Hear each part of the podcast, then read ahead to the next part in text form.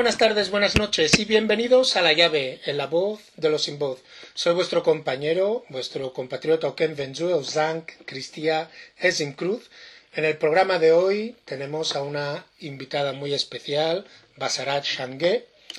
Y eh, Basharat es militante antirracista, afrofeminista en comunidad negra africana y afrodescendiente en España y también es militante de la CUP, candidatura de Unidad Popular.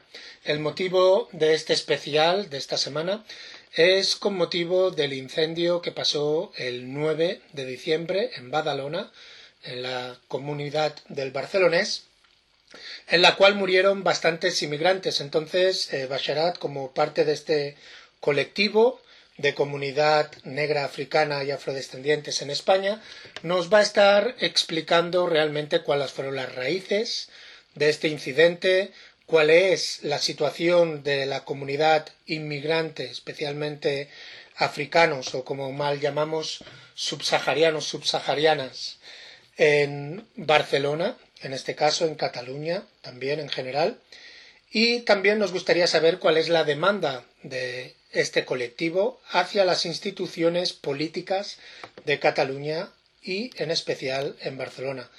Buenas tardes, ¿cómo estamos, Basharat?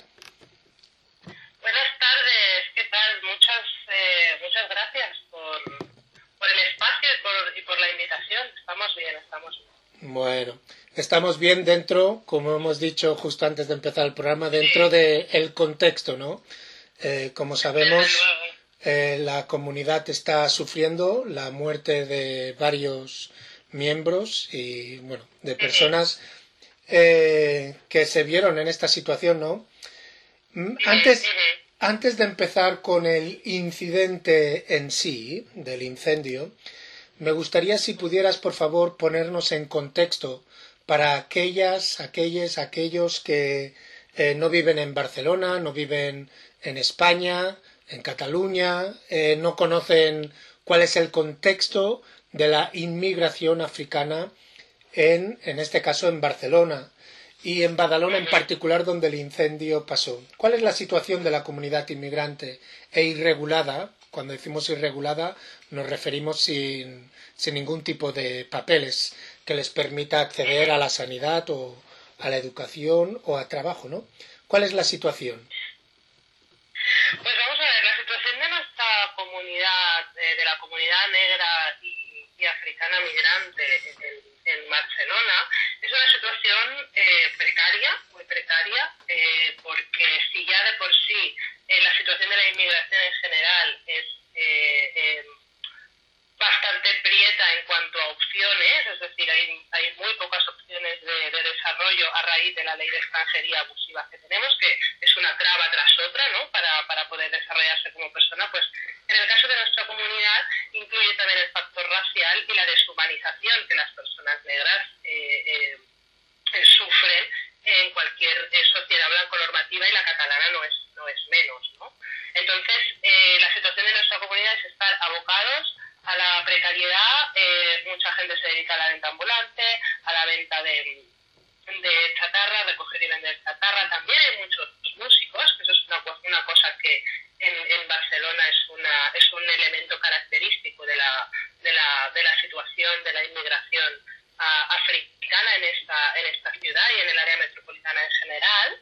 Y eso ha derivado en, eh, si ya de por sí esto aboca a la ocupación de espacios, a la, a la creación de, de, alternativas habitacionales eh, eh, autogestionadas.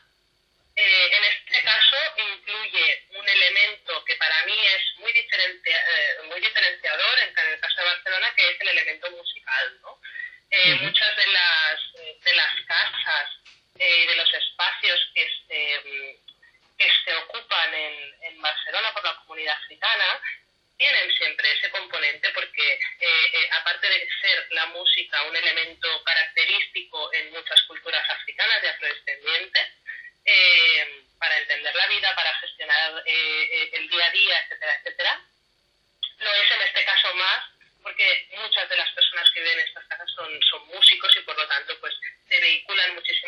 raíz de eso. ¿no? Hay, muchísima, hay muchísima creatividad para paliar la situación en este sentido. Así que, en general, nuestra comunidad en, en Barcelona, en el área metropolitana, pues es esto. La fotografía sería esta. Una, cosa, una situación muy precaria y eh, con un elemento social, eh, de organización social muy importante. Y en términos de números, en el, si pudiera, no, no, sé si tienes los números, ¿eh? perdona porque no te he pedido que te, que te prepararas para ello, pero a mero grosso, eh, ¿cuántos, ¿cuántos inmigrantes eh, o cuántas inmigrantes entran semanalmente en el Estado español, más o menos? O al año, no sé si qué dato sería el más fácil de, de pensar. Pues ojalá supiéramos, ojalá supiéramos o aproximado, porque una de las, de las eh, trabas con las que contamos a la hora de analizar la situación de nuestra comunidad precisamente es la carencia de esos datos. ¿no? no interesa contarlo, no interesa cuantificarlo y de ahí también eh, la invalidación de los documentos de identificación que las personas eh, portan consigo cuando, cuando llegan, ¿no? Muchas veces no se quiere contabilizar, se va como muy al bulto. Entonces, sí que existen cifras eh, aproximadas, pero que en ningún caso se pueden tomar como realistas porque precisamente una de las cosas que no interesa es contar cuántas personas neoafricanas y afrodescendientes pues están, están en el Estado. Y en el caso de los inmigrantes recién llegados, pues aún menos, ¿no? Entonces ya nos gustaría, nos gustaría muchísimo tener esta, esta, esa cifra, pero, pero desgraciadamente no puedo aventurarme a decirte ninguna cifra aproximada porque ninguna de las que se dan son, son realistas para la magnitud de, de la situación de nuestra comunidad ahora mismo. De acuerdo, muchísimas gracias. Eh, como eh, participante o colaboradora de comunidad negra africana y afrodescendiente en España, que se conoce como CENAE, eh, ¿realmente a qué se dedica esta organización? Si nos pudieras explicar para los que no conocemos. Sí, CENAE es una plataforma que se, que se inició a raíz de las eh, movilizaciones que se hicieron en este pasado verano en, en todo el mundo, pero concretamente en España, eh, somos las personas que nos articulamos para realizar eh, la organización de estas manifestaciones. ¿no? Cuando hubo el asesinato de George Floyd en, eh, a finales de, de mayo, eh, eh, hicimos estas movilizaciones, llevándolas enseguida, sobre todo, a, la realidad española, la realidad de, de, nuestras tierras, ¿no? Poniendo encima de la mesa sobre todo que sí, que está muy bien aprovechar el, el, el, el eco que se está haciendo la comunidad internacional de este, de este asesinato en Estados Unidos, pero no es ni mucho menos una cuestión que, que, que no salpique aquí, que no tenga sus propios nombres y sus, propias, eh, sus propios asesinatos eh, por racismo en España.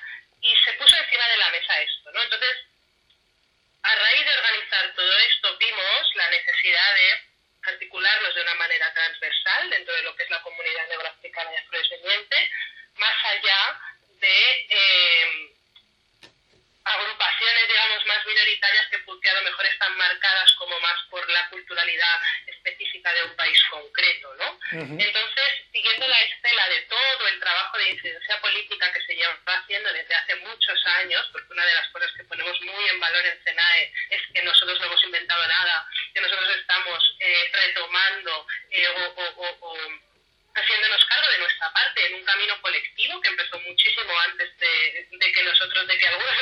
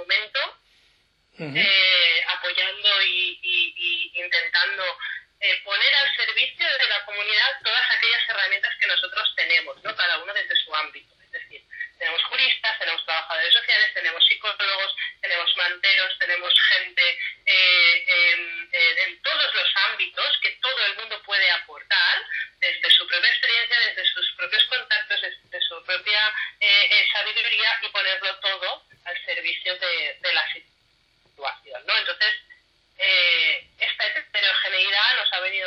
-huh. para poder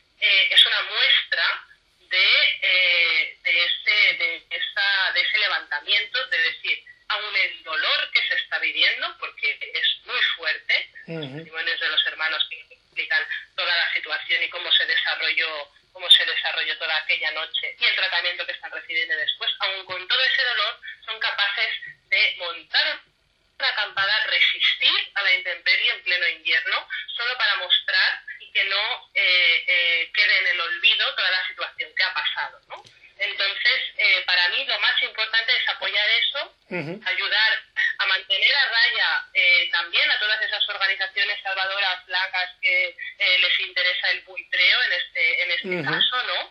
Eh, y ayudar también a todos esos vecinos y vecinas de organizaciones que eh, eh están haciendo un trabajo fenomenal y se están dejando la piel para apoyar y para aportar en todo lo que pueden sin el paternalismo que acompaña a otras organizaciones. Entonces, ayudar a ese empoderamiento político también es uh -huh. algo que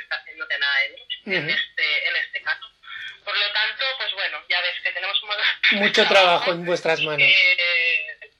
Sí, y que ahí estamos al pie del cañón. De acuerdo, muchísimas gracias. Bueno, en este punto, si te parece, me gustaría dejar a nuestros oyentes y oyentas con el primer descanso musical.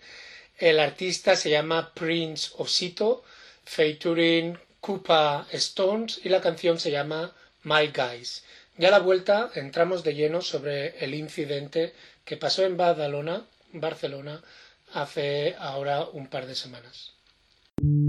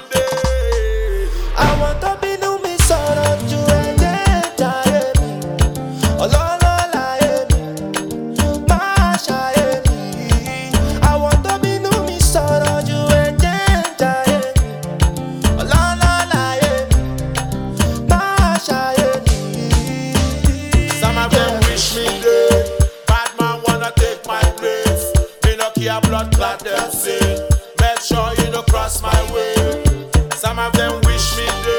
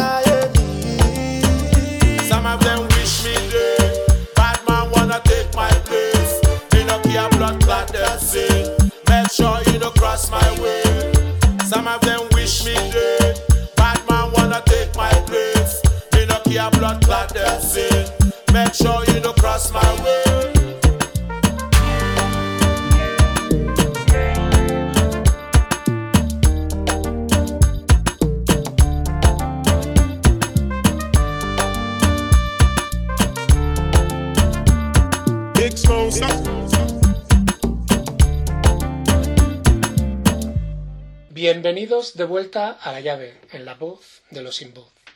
Bueno, proseguimos aquí con la entrevista con nuestra compañera Basharat. Eh, bueno, primero de todo, me gustaría preguntarte qué pasó realmente la noche del 9 de diciembre, según tu conocimiento, obviamente, del incidente. Pues eh, precisamente este es el, tema clave, ¿no? Eh, el cómo, el por qué, el qué, está, eh, qué ha motivado que pasase eso, el esclarecer si realmente fue un accidente, si no.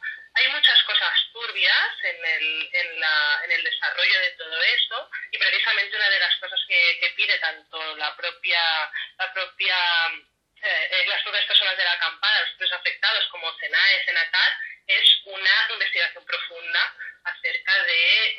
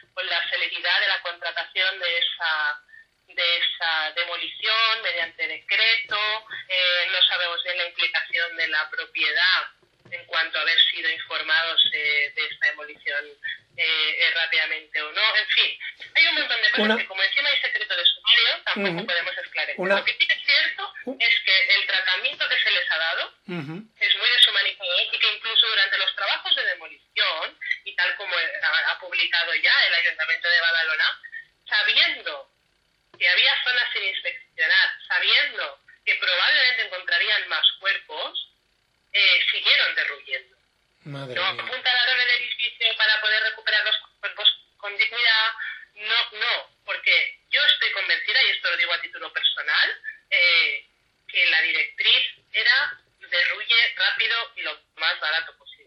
¿Por qué? Porque son personas negras empobrecidas y migradas. Son cuerpos negros que no importaban a nadie y por eso fueron tratados así y por eso se permite y se trata con normalidad que un ayuntamiento pueda decir que eh, se ha derruido eh, con, con, cuidado mm. para, para, ir encontrando más. Una, una pregunta, Basarat. Mucha de la gente se preguntará cómo hemos llegado aquí. Eh, no tengo mucho conocimiento de esta nave, pero sí que tuve la suerte, el placer y diría el orgullo de haber pasado algunos días en Caláfrica cuando Caláfrica existía, ¿no?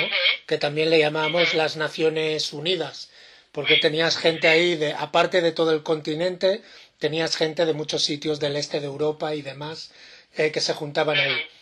Eh, para aquellos que no conocen, esta nave era también siguiendo la, la cultura, la tradición eh, que hay en, en, Barcelona al menos, donde muchos colectivos eh, de vecinales, de vecinos, eh, colectivos de ONGs y demás ayudan a que esa gente se establezca en el edificio. No sé si me explico.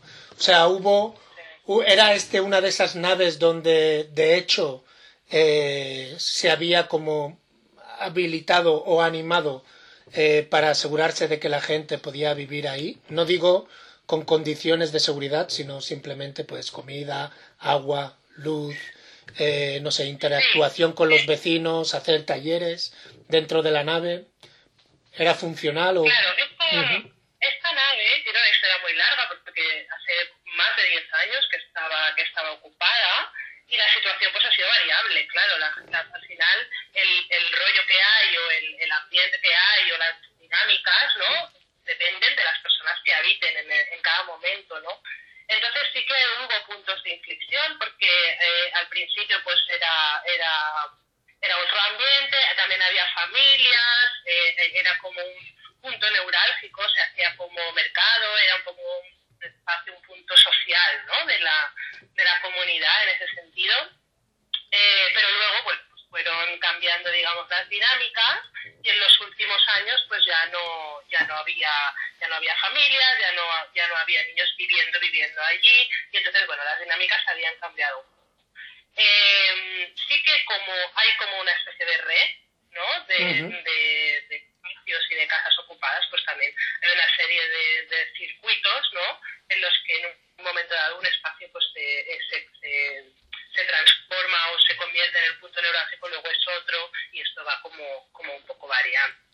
Eh, en, en, este caso, la, en los últimos tiempos, que le gusta mucho ¿no? al, al, al, al equipo de gobierno municipal, ahora liderado por el señor eh, Albiol, le gusta mucho difundir que había como problemas y que de convivencia con los vecinos, porque era un lugar problemático, etcétera. Esto tanto los alcaldes anteriores como los propios vecinos que bajan a, a, a ayudar y que están que están ahora volcados totalmente en eso te, podrán decir que esto no era así ¿no? sí que es verdad que había como es de esperar en un espacio en el que conviven tantas personas. Y con unas situaciones tan complicadas y tan difíciles porque no olvidemos que son personas que o sea son personas que muchos de ellos llevan 10 años 8 años más y más aquí en España y no tienen papeles. No tienen manera de salir adelante. Eso causa un daño en la salud emocional y psicológica y en la estabilidad de las personas.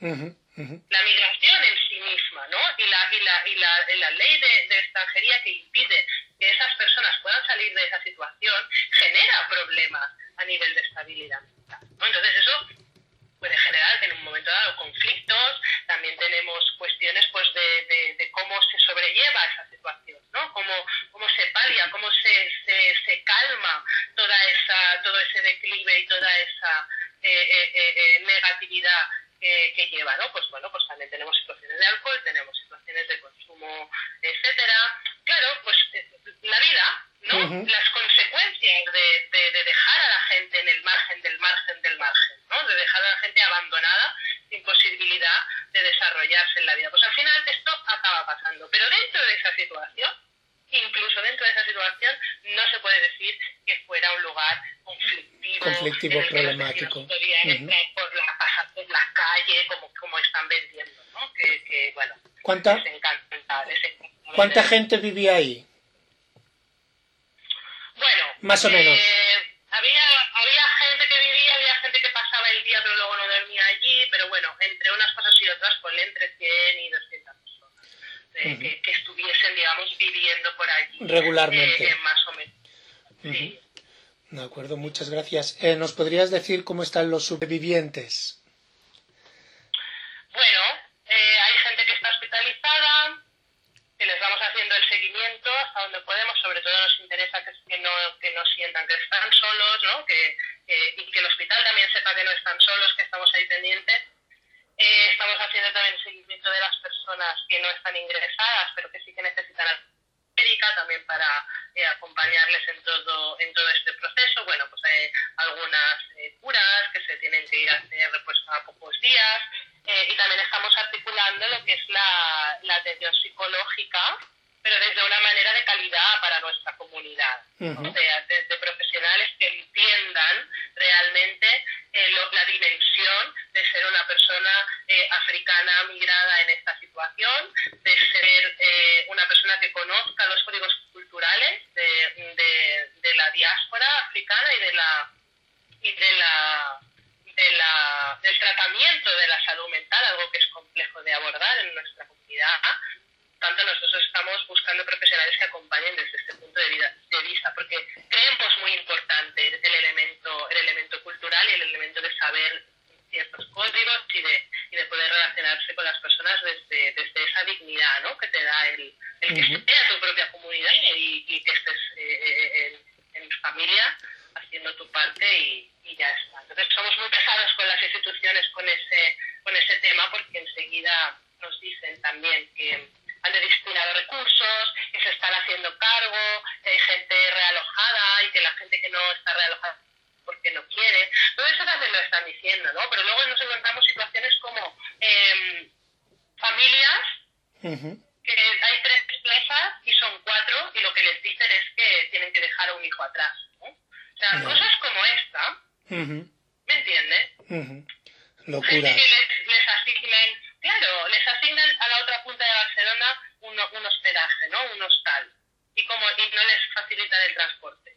¿Me entiendes? O sea, cosas así y que dices, a ver, ¿y cómo van a ir? ¿Andando? ¿Van a cruzar Barcelona andando? Y entonces, claro, eh, hay una situación que, que, que, es muy, es muy, un enfoque muy asistencialista por parte de las, de las instituciones y desde el Ayuntamiento de Badalona lo que estamos viendo es un enfoque muy eh, políticamente, sobre todo, de eh, necesitamos que esto termine ya lo, lo antes posible, lo más barato posible y que se termine ya de hablar de este tema y ya está. ¿no? Entonces no hay como esa atención al detalle uh -huh. de eh, el tratamiento de víctimas de, con dignidad de estas personas que acaban de salir de un incendio, acaban de perder eh, a compañeros que quedaron atrás. Hay gente que no encontramos, que no sabemos de dónde están, eh, no podemos eh, localizar. Todo eso genera una ansiedad añadida a la propia situación horrible ¿no? que, que han vivido entonces no se está teniendo en cuenta para nada, con lo cual es una mala praxis total y absoluta desde, desde muchos uh -huh. niveles. Y perdona, Basharat, ¿cuánta gente ha muerto? Entiendo que el lunes 28 falleció uno de los que estaba ingresado con, con problemas respiratorios, entiendo. Eh, ¿Cuánta gente ha fallecido en, eh, en total? Que tengamos nosotros constancia, eh, han muerto con la persona que ha fallecido hoy cinco personas. hay tres personas que están identificadas, una persona que está hospitalizada y hay una quinta persona que está sin identificar. que estamos pues intentando hacer todos los esfuerzos que están en nuestra mano para poder encontrar a la familia eh, digamos, biológica para poder eh, terminar con el, continuar con el proceso eh, y que tengamos constancia oficial reconocida, estas ¿Cuál es el problema? Que los, testimonios de, la, de sus hermanos y hermanas indican indican a personas que, que, no están siendo encontradas, ¿no? Mm. Entonces tenemos también una lista de personas desaparecidas que no están ubicadas en ningún lugar. Eh, sí que se esperaba encontrar a más gente bajo los escombros, mm. pero como todo ha sido así, pues no lo sabemos. Es como hay secreto de sumario, de momento no se han reconocido más, eh, ni podemos acceder a más información, por eso se está pidiendo una segunda investigación, ¿no? Porque, lo que te decía antes, hay cosas muy turbias, eh, no concuerda para nada los testimonios de los hermanos y hermanas con eh, los datos que se están se están eh, lanzando. Entonces, pues bueno, lo que pedimos es una, una investigación para esclarecer, esclarecer, esclarecer, pero visto lo visto, el trato indigno con el que es tratada nuestra comunidad y concretamente en este caso los afectados por el, por el incendio, no augura que, que, que haya ninguna voluntad política eh, Desde luego, se ve, se ve venir y sobre todo con el gobierno, bueno, con los que están gobernando eh, lo que es Badalona. En este punto, si te parece, Basharat, vamos a dejar a nuestros oyentes y oyentas con el segundo descanso musical. La canción se llama Pressure del artista Kofi featuring Buju Banto.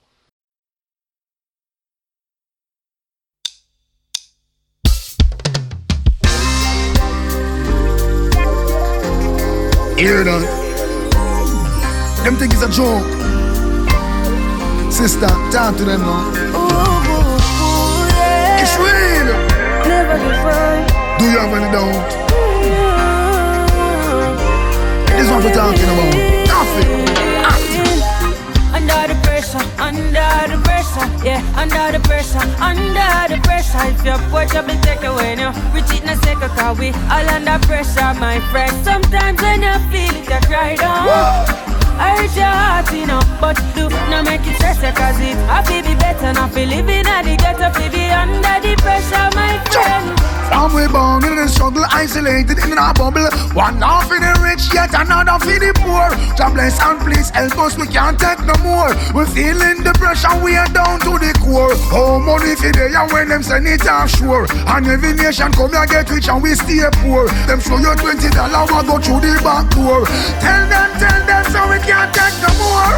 Under the pressure, under the pressure, yeah, under the pressure, under the pressure. If your boy trouble take away now, we cheat in a second, cause we all under pressure, my friend. Sometimes when you feel it, you cry down. Worldwide. I your heart, you know, but do not make it stress you, cause it I feel be better, not feel living at the ghetto, feel be under the pressure, my friend. It's real. Lord have mercy, this can't get no worse, I feel call it a curse, so me heart it a hurt me.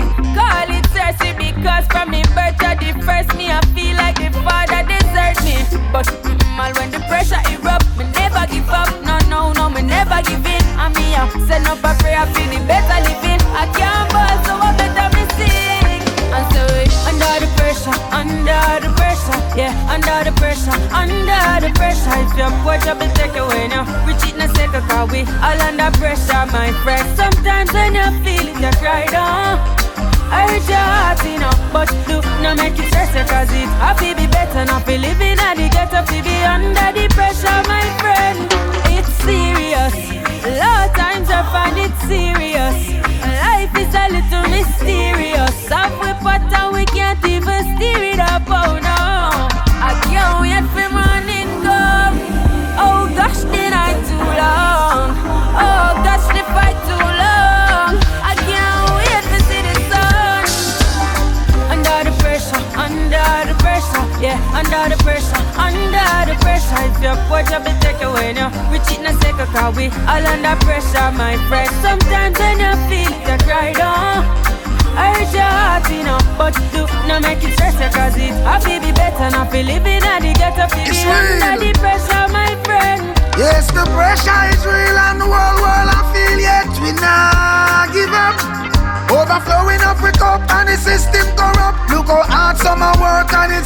not enough. Oh no lock down the world, no nobody now walk. I no food out in the house while the bills pile up. When you listen politician, you say wait a second. Do they feel the same as you and I do?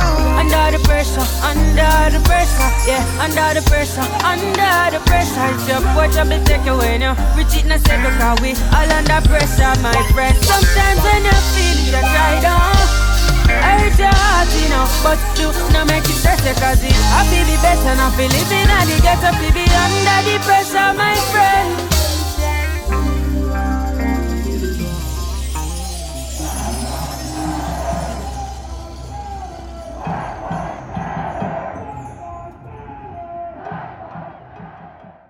Bienvenidos de vuelta a la llave, en la voz de los sin voz.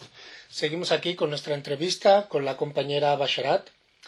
Eh, Basharat, ahora me gustaría, estaba justo antes de, de ir al descanso musical, estábamos hablando justo sobre responsabilidades, ¿no? A quién se le va a hacer, bueno, quién es responsable realmente. Y antes de ir a esa pregunta me gustaría saber ¿Cuántas más naves hay como estas?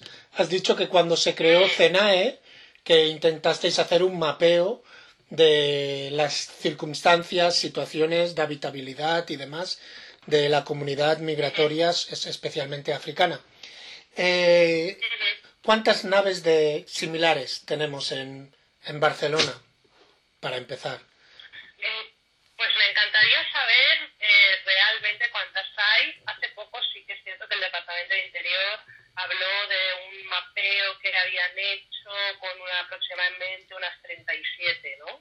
Eh, claro, no sabemos eh, qué es lo que, cuál es el criterio que ellos consideran, ¿no? Si hay un número determinado de personas que deben habitarlo para considerarlo asentamiento o no. Eh, a mí me parece poca, la verdad, eh, 37 a nivel, a nivel nacional, a nivel, nivel de a nivel de, de Cataluña hablaba, hablaba el Ujú. Departamento de Interior, pero realmente no lo sabemos, ¿no? Entonces sí que nos esperamos que sean bastantes más, de, 30, de 37. En Barcelona específicamente, pues eh, debe haber como mínimo unas 15, eh, lo que es el área metropolitana, eh, pero claro, es, es, es, es difícil decir, decir un número, ¿no?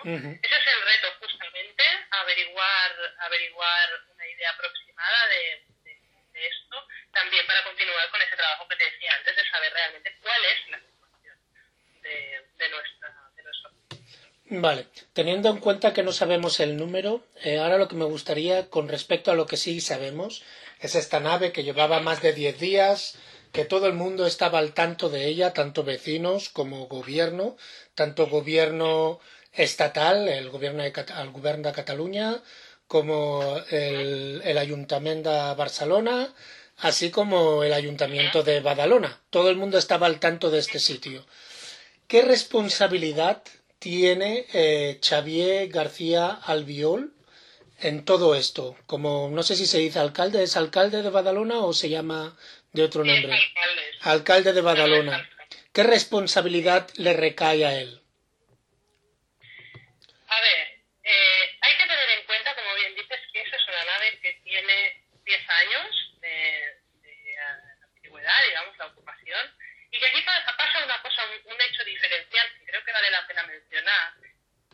Propiedad del inmueble estaba muy de acuerdo con que se utilizase para Ujú. o sea, no era un caso típico de ocupación en el que la propiedad se va a buscar a las instituciones para que le ayuden a recuperar su propiedad.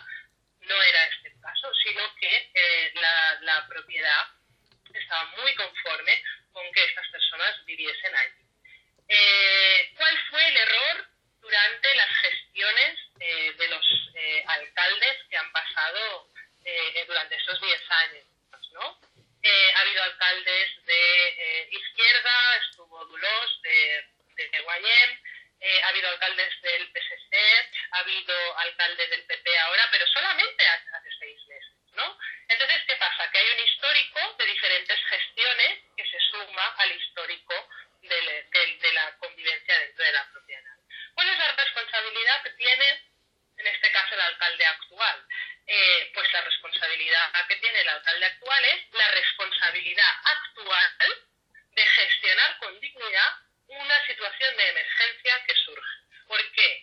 Porque se ha pasado desde que entró, hace seis meses, amenazando, diciendo que va a desalojar, eh, haciendo trámites administrativos para poder eh, eh, iniciar este, este proceso, como bien indica justamente hoy un artículo que, se ha publicado del síndic de Agreujas, donde explican un poquito también el administrativo de todo lo que la alcaldía ha hecho para desalojar esa situación.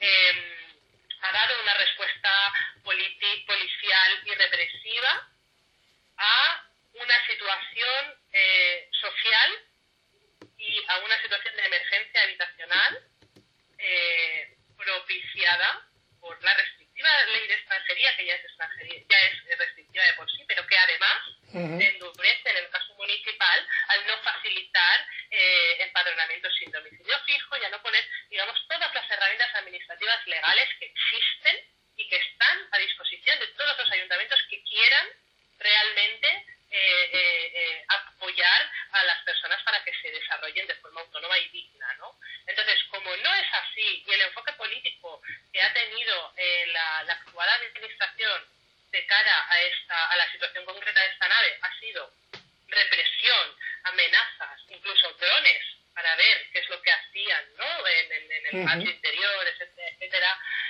y por otro lado, dedicar únicamente migajas de los recursos municipales, migajas asistencialistas, para que, por un lado, ahogar a estas personas a no poderse desarrollar en el municipio de Badalona porque no tenían el padrón, y por otro lado, darles estas migajas para que dependan de estas migajas para seguir subsistiendo hasta que por, por eh, desestimiento se van del municipio, porque esta es su táctica, ahogarlos y darles muy poquito para no decir que no dan nada y a la vez eh, eh, provocar que se vayan.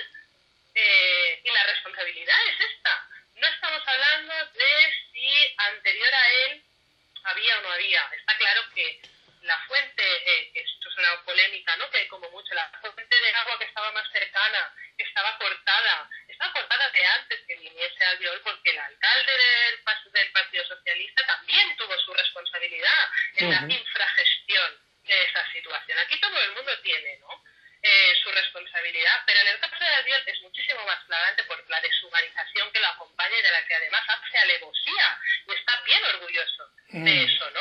Se ha pasado meses amenazando, nos trata como si fuésemos basura a nuestros hermanos y hermanas donde está un trato digno y encima se van a gloria y aprovecha para sacar a pasear su discurso de odio, ¿no? Esa es su responsabilidad. Nadie le está atribuyendo cosas que no le que no le pertenezcan, porque estamos hablando únicamente de los seis meses que lleva Pero bueno, de cierta manera, la crisis, el incendio, eh, las fatalidades, las muertes de nuestros hermanos y hermanas ha pasado bajo su mandato, ¿no? Entonces esa respuesta a esa, a esa crisis, por mucho que otros no hubiesen hecho, le toca a él, ¿no? Él es el que está ahora mismo con las llaves en las arcas, de las arcas para poder desembolsar y poder utilizar, porque lo único que se pide, creo yo, y, y, creo que esta era una de las preguntas que tenía para ti realmente, es cuáles son las demandas. Supongo que con respecto a la respuesta de la crisis, lo único que se pide es lo mismo que se haría eh, cuando, se, cuando ha pasado, por ejemplo, que sé que en Barcelona y en Badalona ha pasado muchísimas veces, cuando ha explotado una bombona de butano, ¿no? Cómo se ha cuidado a esos, a esos vecinos que se encuentran en la intemperie, ¿no? De cierta manera, lo único que estás hablando es de, de tener ese, ese cuidado humano que se tendría con cualquier otra persona, ¿no? Claro, claro, dignidad. Es que lo que se pide es dignidad. Dignidad en el trato. O sea, ya no se está acusando a nadie de cosas, ¿no? Esto ya se pide una segunda investigación para ver y esclarecer. Entonces ya veremos si hay responsabilidades más, más graves, ¿no? Pero es que lo propio que se ve ya es indigno. Entonces, lo único que se pide, dadas estas circunstancias, es dignidad en el trato. Por eso resiste la acampada. porque lo que se reclama es justamente eso, que las personas afectadas sean eh, tratadas igual que cualquier otro vecino o vecina que, que desgraciadamente haya tenido que, que, sufrir un accidente similar, ¿no? Lo que no podemos hacer es gastarnos millones y millones y millones en apuntalar un edificio histórico que no queremos que se caiga hasta que hemos remodelado hasta la última piedra, pero pero no lo queremos perder, ¿no? No lo podemos tirar y volver a levantar, entonces se hace toda una macrooperación o algún submarinista que se pierde haciendo snorkel y se dedican millones y millones y millones a encontrarle y van los militares y va quien haga falta, o desgraciadamente el caso del niño que cayó en el pozo, ¿no? Que, se, que se hizo lo imposible, ¿no? Entonces, cuando estamos hablando de cuerpos negros, no se hace todo lo posible, porque no cal, no, no hace falta. Total, se puede permitir licencias. O sea, si una explosión de este tipo hubiese pasado en el, en la, arriba de la diagonal, por entenderlo, en otro barrio y con otros cuerpos, bueno, hubiese venido la Marina, el, el, los militares y quien hubiese hecho falta a levantar piedra por piedra hasta asegurarse de que no había ni un trocito ni un dedo de nadie ahí. Mm. ¿Sabes? Este ¿Sabes si se trajeron, ahora que estaba pensando en tristes momentos así de, eh, de desastres, eh, se trajeron perros, ¿sabes? Sí, sí o parte, un dispositivo de reconocimiento, claro, que entraron perros, entraron eh, drones, eso es lo que dice, porque nosotros no lo vimos. Es decir, la calle, la calle estuvo cortada durante 10 días aproximadamente, o sea, desde que pasó, digamos, hasta, hasta que se terminaron los trabajos de escombro. Nosotros hasta esta semana, eh, principios de finales de esta semana pasada, no hemos podido acceder a justamente la ubicación de la nave. estaba, porque estaba cortado. No cortado así un poquito. No, no, no, no, no. no. Licencias de los Mossos en cada una de las puntas. De ahí no se acerca nadie. Entonces las manifestaciones y las reivindicaciones que se han hecho se han ido hasta ese límite, ¿no? Para mostrar eh, eh, eh, el desafío que supone tener a la policía ahí al lado de la acampada mientras se van sacando cuerpos, entonces ves las máquinas de demolición, y uno de los cuerpos lo encontraron así, ¿me entiendes? O sea, es que es muy fuerte. Entonces, hemos podido hemos podido ver que se ha tratado entre bombés y de, de demolición, pero se ha hecho demoliendo, no se ha mm. hecho de ninguna otra manera con dignidad. Ay, la verdad que. Bueno, me gustaría saber, es que me, me, me, me hierve la sangre cuando oigo estas cosas, ¿no?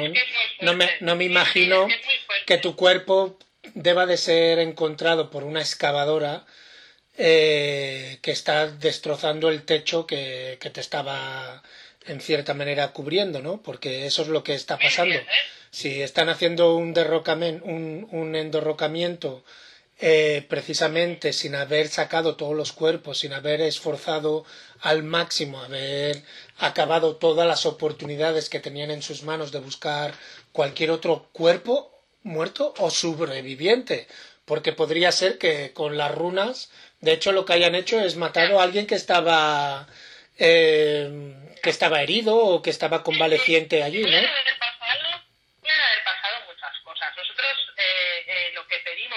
en una de las movilizaciones que se hicieron fue precisamente esta cuestión de parar las máquinas, en la que se hizo el jueves, el jueves anterior, y en la, o sea, salimos a la calle gritando, no son escombros, son nuestros muertos. ¿Me entiendes? Y no se pararon las máquinas, no se pararon las máquinas, para nada. Entonces es un trato tan indigno, tan indigno, que yo no sé si es que yo a veces digo, no sé si se acaba de transmitir la gravedad de la situación, porque yo veo a la gente como muy tranquila, ¿no? Bueno. Eso también. A mí... ¿Qué pasa cuando estamos hablando de, de esto? y, y las manifestaciones del primer día, pues sí que vino bastante gente, pero cuando empezamos a hablar de que el tema de los escombros, que había que parar las máquinas y tal, eh, eh, no, no hubo una respuesta masiva a, a, una cosa tan, tan flagrantemente eh, indigna como lo que estaba pasando. ¿no? Em, y, tampoco quiero dejar de decirlo eso, porque claro, el, el, las manifestaciones de George Floyd y cuando pasa algo así tal, todo el mundo sale a ponerse la medallita y a hacerse la foto y a hacer las manifestaciones y tal, pero luego cuando son cosas que tocan aquí y que toca poner el cuerpo, ahí ya no. No les interesa. Ya, yo creo, yo bueno, yo el, tema del George Floyd ya lo toqué en su día, pero bueno, ya sabes, mi, mi opinión es que todo aquello que venga de América tiene mucha más influencia y bueno, y la hipocresía y las contradicciones florecen siempre en esos momentos, ¿no? Eh, yo, yo creo que, que el tema de la invisibilización o el intento de invisibilizar nuestra comunidad, sobre todo nuestra comunidad que no tiene, que no está legalizada en el país, que no tiene papeles y demás, es lo que hace que, que la gente no, no se mueva. Pero bueno, en este punto, si te parece, me gustaría dejar a nuestros oyentes y oyentas con el tercer descanso musical, eh, con un artista que es de la casa ya, Mistao, y la canción se llama Obangam y creo que habla bastante bien, describe bastante bien la situación que nuestra camarada Basharat nos estaba explicando ahora mismo.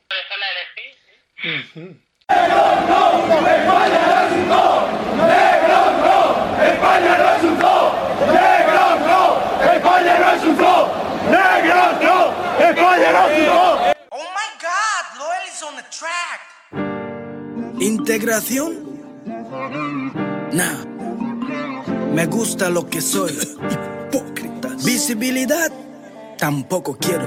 Me basta con la de mi comunidad. No emigráis a África en masa. Vuestras multinacionales lo hacen por vosotros y no les basta. Plantan bases militares que de los conflictos que provocan también aparecen como los héroes. Garantizan el robo con estas distracciones y así no ponen en riesgo vuestros intereses.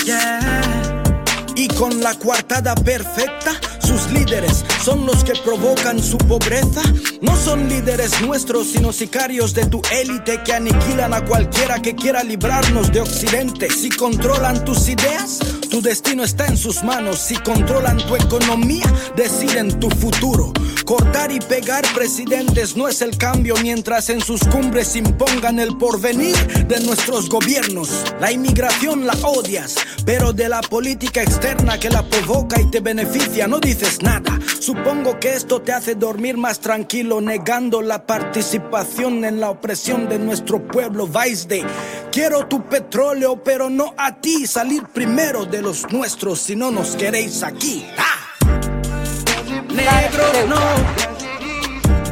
España no es un zoo. Negros no. España no es un zoo. No. España no es un zoo. Abre la mente y no el culo. Que autodefensa no es racismo, protege lo tuyo. El problema no es el ticket del tren negro. El problema es el color de tu piel negro. Y no es nada nuevo, ya pasó antes y paró porque les pusimos a recoger sus dientes. Pasaron de skins a policías, políticos, jueces para golpear con todas las de la ley y ser más eficaces. ya ves cómo Vox crece, dicen abiertamente lo que casi todos sienten. Los españoles primero ¿Y qué justicia crees que tendrás denunciando? Vamos a ver si vuestras ganas de que nos vayamos son más fuertes que las nuestras de irnos cuando queramos. Nosotros no vemos la diferencia de cuando gobierna la izquierda o la derecha. Dos caras, la misma moneda. Por eso no importa quién venga. Estás en guerra y no lo sabes. Si no aprendes del pasado, repite sus errores. Organízate, negro. Con el lema de si tocan a uno, tocan a todos. Negros no. España no es un Negros no. España no es un Negros no. España no es un zoo. Abre la mente y no el culo. Que autodefensa no es racismo, protege lo tuyo. Negros no, no. España no es un zoo, dicen. Negros no. España no es un zoo, dicen. Negros no, no. España no es un zoo, dicen. Abre la mente y no el culo. Que autodefensa no es racismo, protege lo tuyo.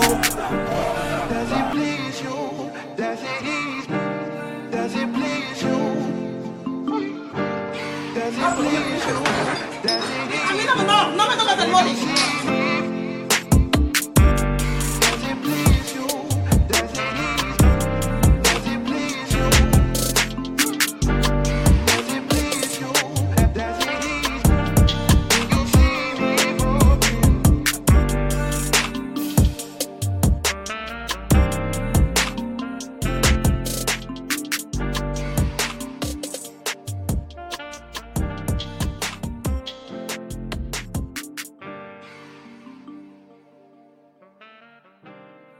Bienvenidos de vuelta a la llave, en la voz de los sin voz.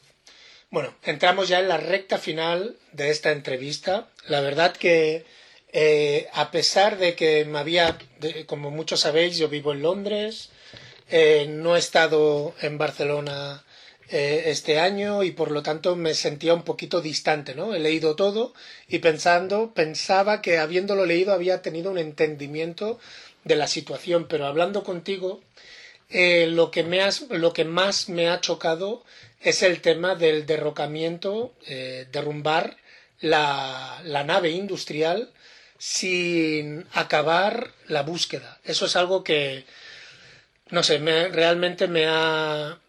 No me sorprende teniendo en cuenta que hablamos de Cataluña, que hablamos de España y del racismo institucional que existe ahí, pero, pero aunque no me sorprenda, me, me enfada, me, no sé, me, ha dejado, me ha dejado descolocado de que no se tenga esa mínima humanidad de, de asegurarse hasta el último momento de que no, ha- no queda ningún cuerpo con vida o ningún cuerpo que se tenga que, que recuperar. Y también me indigna de que no se haya hecho un seguimiento eh, médico que tenga que ser a través de ONGs y asociaciones y demás eh, los que estáis haciendo ese, ese seguimiento, ese acompañamiento emocional a, a la gente. Hay un, un doctor, no sé si lo conoces tú al doctor Joseba Achotegui, eh, es un, doc- un psiquiatra que ha hecho, hizo un estudio en Barcelona, es de la Universidad de Barcelona, y lo conocí a través de un compañero nuestro panafricanista, un señor del Congo, que era eh, neurocirujano, y están haciendo un estudio sobre lo que se conocía como el síndrome de, Ulises, que es un síndrome, cuando tú hablabas antes de las necesidades eh, físicas y mentales con las que vienen mu- muchos de nuestros hermanos y hermanas cuando hacen este, esta, esta gran migración, ¿no? Empezando en Senegambia, en Ghana, donde sea, cruzando muchas veces todo el desierto, llegando hasta Libia o saltando a las Islas Canarias y demás, y luego el tema de las pateras, que es el último recorrido, que es el que se le queda en la mente del español, pero se han olvidado los ocho meses, a veces dos, tres años, que se pasan cruzando el continente. Pues este señor eh, desarrolló una teoría que se llama el síndrome de Ulises, que se lo recomiendo a todo el mundo, que trabaja con migrantes, y es que muchos de los inmigrantes presentan unos síntomas parecidos a lo que es el- eh, la depresión, pero no tiene nada que ver con la depresión en sí, sino que tiene que ver con la desvinculización con su tierra, ¿no? con sus arraigos, dejar familia detrás y demás. Y estoy pensando en estos hermanos y hermanas nuestras que, que estaban viviendo en esa nave, que es- estaban con la esperanza de pro- poder proveer eh, a sus familias que han dejado eh, en África, en el continente, y se encuentran ahora con esta precariedad encima de la precariedad que ya tenían, ¿no?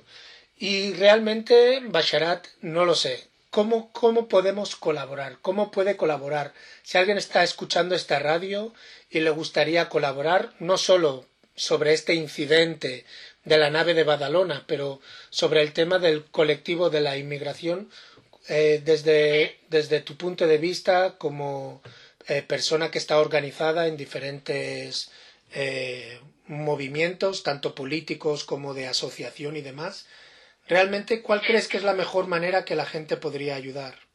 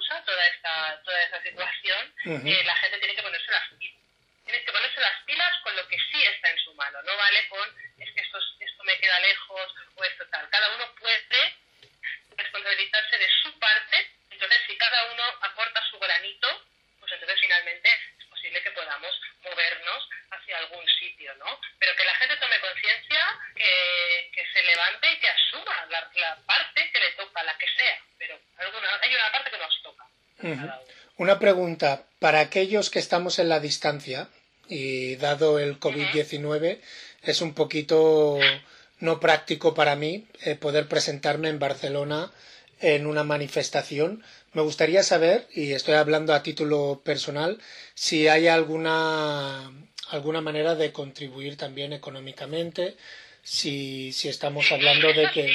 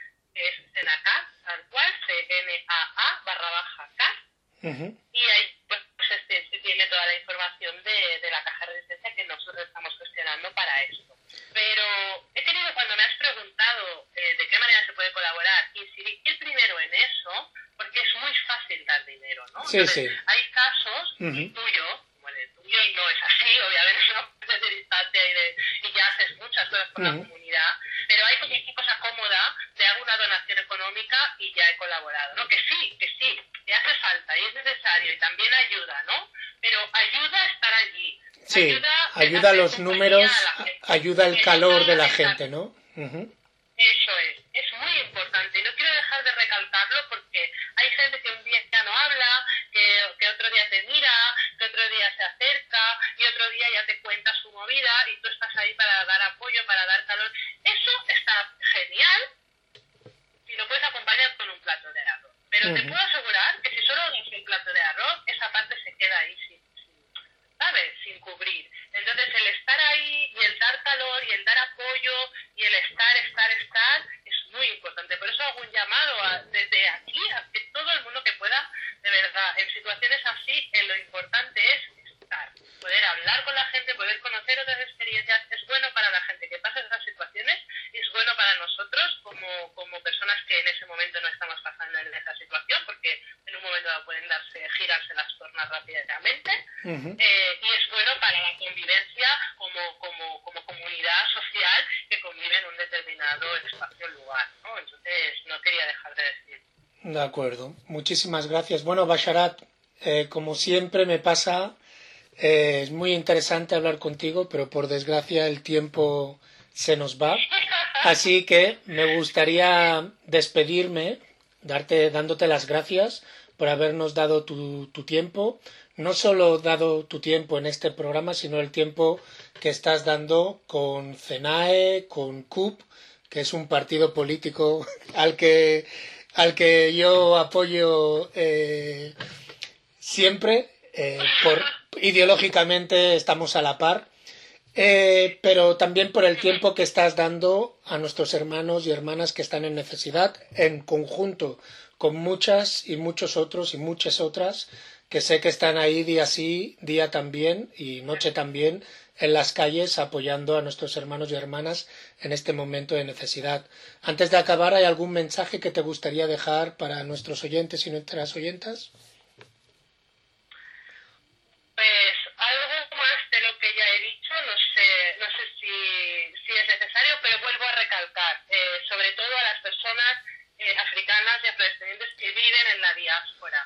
Es importante hacernos cargo de la parte que nos toca, es importante responder ante las necesidades de nuestra comunidad eh, para poder articular esta lucha conjunta que nuestro pueblo necesita para poder ser tratados con la diáspora es muy importante que, que, que, que desde, desde, los propios países africanos tengamos también esa, esa, ese levantamiento para, para, poder ser vistos así en, en, en, la diáspora y en el resto del mundo. ¿no? Entonces, cada uno tiene su parte y, sobre todo, a, a la gente de la diáspora que haga por eh, eh, eh, hacer su parte en la comunidad y no dejarse llevar por el individualismo occidental, que es un, es un cáncer que está en todas partes y que nos resta, nos resta como comunidad y por lo tanto nos resta como, como colectivo ese, ese poder que tenemos ancestralmente. ¿no? Honremos lo que tenemos uh -huh. y parte. De acuerdo, muchísimas gracias por tu tiempo. Bueno, esto ha sido todo por hoy. Si queréis saber más sobre cómo colaborar, podéis contactar CENAE y CENACAT en Instagram. Tenéis los enlaces en el anuncio de este programa y también os vamos a poner el enlace directo a la caja de emergencia que tienen. Ya sabéis dónde encontrarnos, okenvenzue.gmail.com, okenvenzue en Facebook, Zank Ezim en Instagram o Zank Ezim en mi Facebook personal. Y recordar, como siempre decimos, otra África es posible, pero como bien ha dicho nuestra camarada Basharat, aquellos que estamos en la diáspora y los afrodescendientes debemos de responder a las necesidades de nuestra comunidad, no solo cuando están en crisis. Os dejamos con el último, la última música, la última canción es de Mario Blas, featuring Arceli y la canción se llama Top Manta. Muchísimas gracias y nos escuchamos la semana que viene.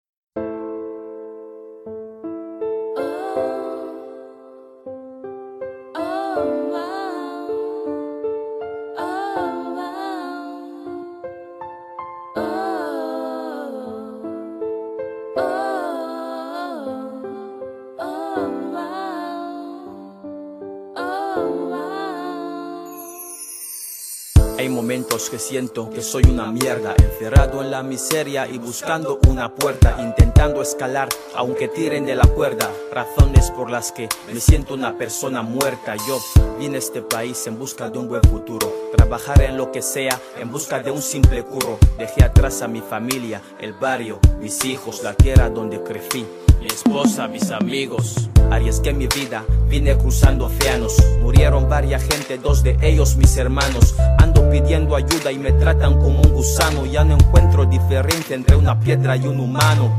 Recuerdo que una vez trabajé en un almacén y me pagaron 200 euros al mes.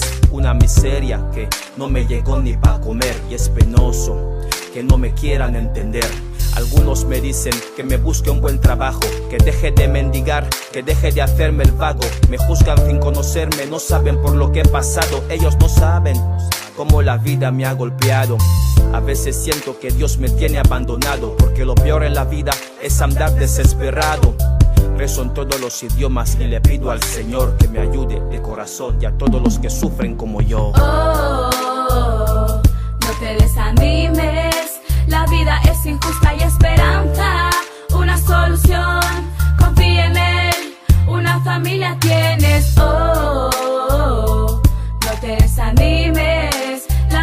Es injusta y esperanza, una solución. Confía en él. Las puertas en Europa pues nunca se me abren. Vengo de África muy poca gente lo entiende. Soy sinónimo de humillaciones, de muerto de hambre, inmigrantes sin papeles y de infinitas variedades. En las calles pasé por una cruda situación. Bajo puentes dormí, no tenía cama ni colchón. En pleno invierno frío, el cartón fue mi salvación, mi compañía, mi amigo, mi abrigo, mi protección. Actualmente alquilo un cuarto, piso pa' tierra. También gano un dinerito a veces vendiendo chatarra. La policía me sigue donde sea que vaya. Me piden papeles como si un delincuente se tratara. Muchos me tratan mal simplemente por ser inmigrante. O por el color de mi piel, no sé, por ser diferente. Dicen que hay crisis y que somos los culpables se centran en nosotros y se olvidan de sus dirigentes. Mientras tú sigas vivo siempre tienes que luchar. Esta batalla estoy seguro la vas a ganar. Sé que hay pruebas muy difíciles de atravesar no sé por qué, pero la tienes que enfrentar. Mientras tú sigas vivo siempre tienes que luchar. Esta batalla estoy seguro la vas a ganar. Sé que hay pruebas muy difíciles de atravesar. No sé por qué, pero la tienes que enfrentar.